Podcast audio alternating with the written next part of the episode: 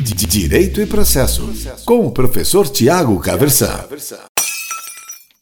Hoje eu quero conversar com você sobre monismo e dualismo jurídico, mais exatamente sobre as teorias monista e dualista sobre o ordenamento jurídico, sobre a, a dinâmica do ordenamento jurídico, sobre como que está organizada, como que funciona na prática, como que se concretiza o ordenamento jurídico. Então, aqui vale a gente é, pensar sobre uma série de coisas e colocar outras aí em perspectiva, né? Vale a gente lembrar que o, o ordenamento jurídico é o objeto de estudo do direito, é um conjunto de, de normas que visam regular a, a conduta humana, que se diferencia em certos aspectos da moral, da religião também, inclusive por sua característica de coercibilidade. Né? Agora, o ordenamento jurídico ele está, ele está colocado de forma geral e abstrata.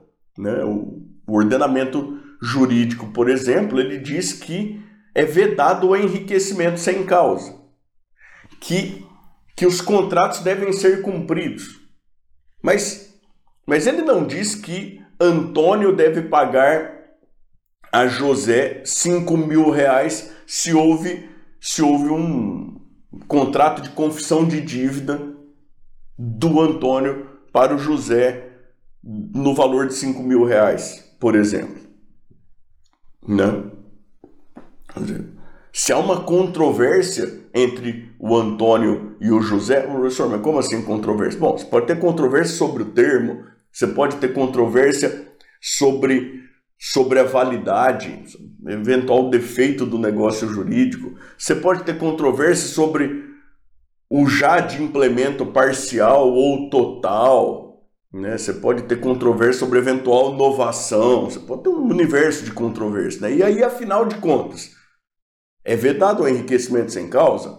Os contratos, em princípio, devem ser cumpridos, mas o Antônio deve ou não deve pagar os 5 mil reais para o José? Veja, no fundo, no fundo, é, é em torno disso que, que gira aí a, a importância da gente entender essas teorias. E, e veja que eu queria até pedir licença para abrir parênteses aqui, porque talvez você seja um estudante lá bastante avançado já da, da pós-graduação e tudo mais, ou mesmo na graduação você já entendeu um mundo de coisas e tudo mais, você fala, pô, esse professor está contando aqui historinha de, de Antônio e, e de José e tudo mais, e isso não, não tem nada a ver, então, nesse parênteses aqui, pedir licença para te falar o seguinte, para mim sempre parece que é muito importante a gente contextualizar com um exemplo mais simples possível para daí entender a importância, porque eu estou cansado de participar por evento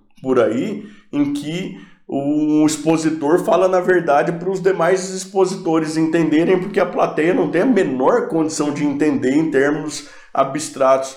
Aí aquilo que está sendo discutido, e eu vou te dizer até a verdade, é, de que modestamente para mim parece que que a culpa é mais dos expositores do que a plateia. A plateia não tem obrigação de já ter, tido, já ter lido tudo que o cara que está lá expondo já leu e tudo mais. Então, quer dizer, a intenção é construir pontos de conhecimento né, e, tudo mais, e aí a, a, pessoa precisa te ajudar um pouco. É modestamente nesse sentido, só que a gente coloca o exemplo aí do Antônio e do José, tá certo? E aí, saindo do Antônio e do José, tratar até um, de um quase charado José. Aí a gente vai pensar nessa controvérsia aqui com a ajuda de dois grandes pensadores, dois grandes juristas italianos, que são o professor Giuseppe Chiovenda e o professor Francesco Carnelucci, tá certo? O Giuseppe Chiovenda, ele vai trabalhar com a teoria dualista do ordenamento jurídico, com o dualismo jurídico. E qual que é a ideia do que eu vendo? É a seguinte, olha, o órgão jurisdicional quando vai atuar, a função que ele desempenha é uma função completamente diferente da função do legislador. Então a gente tem uma função de construção do ordenamento que é feita pelo legislador, é uma função constitutiva do ordenamento. Essa é feita exclusivamente pelo legislador. E a gente tem uma outra função completamente diferente, que é desempenhada pelo órgão jurisdicional nos casos concretos, nos litígios que são levados à sua apreciação, que é uma função meramente declaratória daquilo que é conteúdo da lei já. Então veja, é levada ao judiciário a controvérsia entre Antônio e José. O juiz, o juiz profere uma sentença, essa sentença é meramente uma declaração daquilo que já está na vontade da lei, porque constituição de norma é atividade exclusiva do poder legislativo. O legislativo tem uma atividade com uma natureza, o judiciário tem outra atividade com outra natureza completamente diferente. Essa teoria, por isso, é chamada também de teoria declaratória. Diz o que Ovenda que o que o juiz faz é atuar à vontade concreta do direito, mas que dizer a, ele, ele declara a vontade concreta do direito, mas a criação do direito é atividade do legislador. Teoria dualista. Uma coisa faz o legislador, outra coisa de natureza qualitativamente completamente diferente faz o judiciário. A essa teoria se contrapõe a teoria trabalhada pelo Francesco Carnelucci, que é uma teoria monista, que vai dizer, olha, na verdade, na verdade, o que o judiciário faz também é construção de norma. Acontece que o legislativo constrói, nor constrói normas gerais e abstratas. O judiciário constrói normas concretas. Ele trabalha não na declaração de uma vontade previamente contida na lei já, não, mas ele, ele trabalha na concretização de um ordenamento que é abstrato. Né? Nessa perspectiva, é, a sentença proferida lá no judiciário é, é a construção da norma jurídica segundo a qual Antônio deve ou não deve ao José, em que medida que deve ou não deve eventualmente ao José.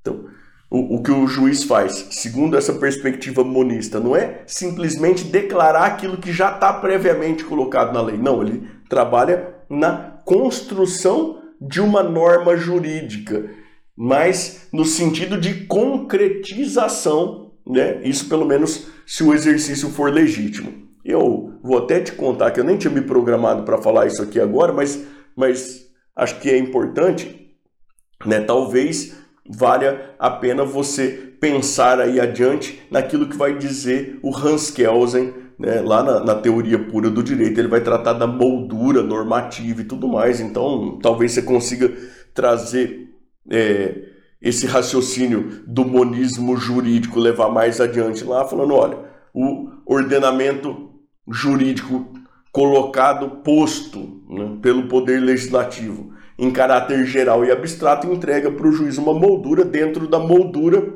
o juiz constrói a norma para o caso concreto que é levado à sua apreciação. A, a atividade do juiz é de construção normativa. Agora, se for um exercício legítimo, é dentro da moldura que é traçada pelo ordenamento jurídico em caráter abstrato, que foi posto pelo Poder Legislativo, porque essa é a função do Poder Legislativo. Está entendendo? Né? É, é, é, nesse sentido que a coisa vai. E aí o Carnelucci ele não vai falar de, de atuação de vontade previamente colocada na legislação, nada disso. Ele vai falar de justa, de justa composição da lide. É, se você já trabalha um tanto com o Kelsen aí e entende que a justiça é julgamento subjetivo de valor, esse tipo de coisa, você pode até fingir que não viu o justa e, e pensar que o juiz vai atuar não na declaração de vontade, mas na efetiva composição da lide com a construção aí da norma solução do caso concreto.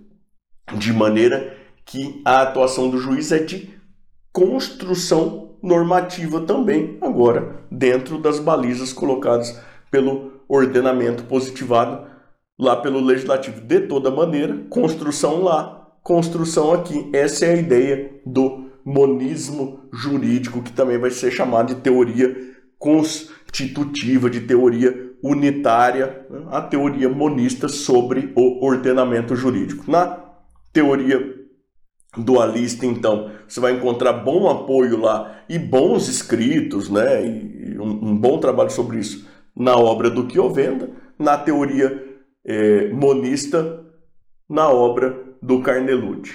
Eu lembro sempre do Nietzsche, falo isso muito em sala de aula, acho que faz parte da honestidade aí de um professor advertir os seus alunos contra si mesmo. Em geral, eu conto qual é a minha opinião. Para mim, parece que faz mais sentido a teoria monista. Eu fico aí nessa controvérsia com o Carnelucci. Tá certo? Direito e processo, com o professor Tiago Caversan.